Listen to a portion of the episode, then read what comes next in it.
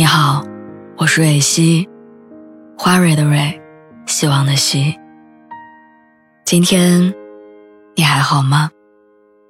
你可以在微信公众号和微博中搜索“蕊希”，每天晚上我都会用一段声音陪你入睡。听完今天的故事，祝你晚安，做个好梦。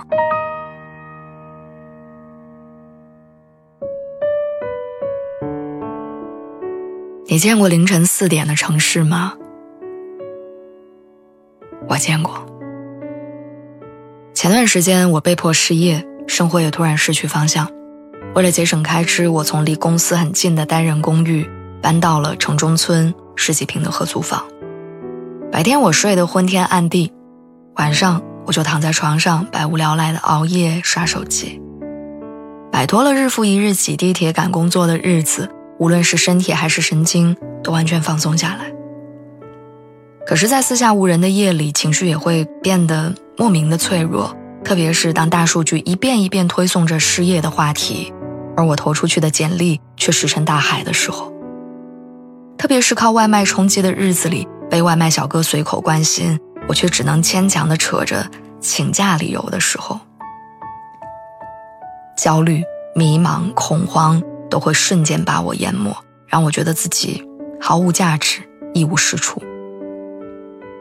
偶尔顶着昏沉的大脑和酸胀的眼睛，从不大的窗口朝四处望去，万家灯火里各有各的热闹，锅勺碰撞，饭菜飘香，吵架声、欢声笑语都让我羡慕，也显得我孤独。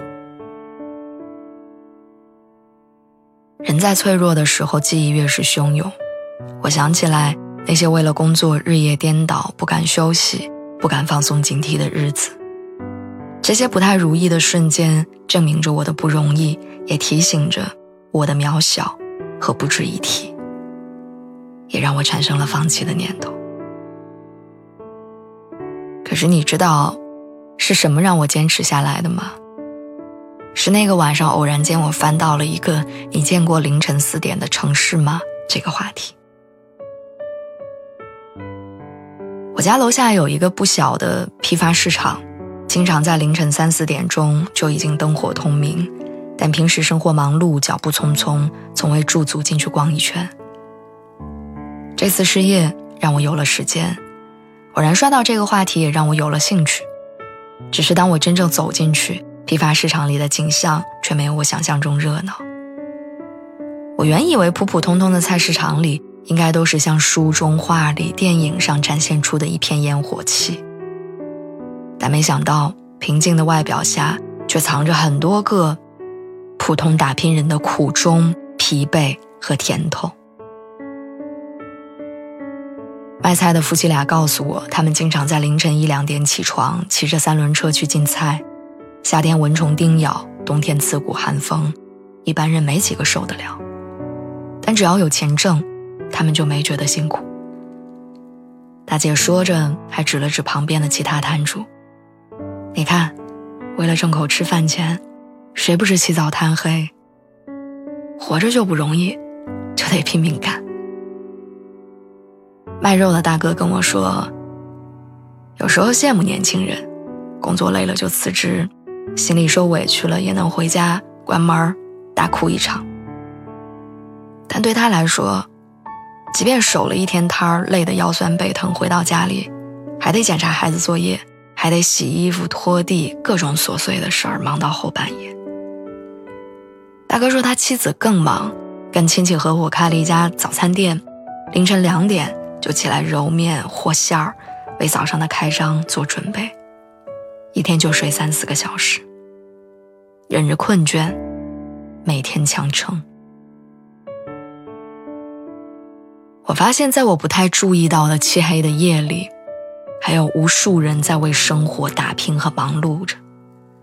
卖花的老人，摆摊的小贩儿，开出租的司机，扫街的环卫工人，他们都各自有着各自的辛酸跟苦楚。还有争分夺秒穿梭在这个城市里的外卖小哥，守了一整晚摊子，没有时间合上眼睛的炸串店的阿姨。凌晨四点，天还没亮，却已经有很多人开始为了生计奔忙。在车水马龙里，在霓虹闪烁间，一个又一个普通奋斗者的身影，都在为着一餐一饭认真的生活着。这个世界上没有谁是容易的。我朋友曾经为了一个项目，整夜整夜睡不着，耳提面命的日子里，手机的闹钟定了好多个。合租的室友曾经为了照顾生病的家人，日夜颠倒，家人的状况还没有好转，自己就累成了神经衰弱。我们都在残酷的成人生活里独自打拼，都不可避免的要经历艰难的时光。我们总不能难了就逃避，累了就放弃吧。这个世界上还有千千万万人经历了凌晨的崩溃，也仍然要在天亮前愈合，然后继续。此刻的你或许正站在人生的分岔路口，徘徊、犹豫。或者你正在暗淡的人生时光里筋疲力尽，提不起一丝力气。但我仍然希望你短暂的喘息过后，能够勇敢的咽下生活的委屈，在逆境中暗自发力，做个为自己负责的大人。相信总有一天，回看那段并不光鲜的黑暗日子，你也能够热泪盈眶，笑着说：“还好我当时没放弃。”到那个时候，你已经长出了丰满的羽翼，也拥有了披荆斩棘的能力。所有的疲惫、孤独和委屈，也都会在那一天告诉你他们存在的意义。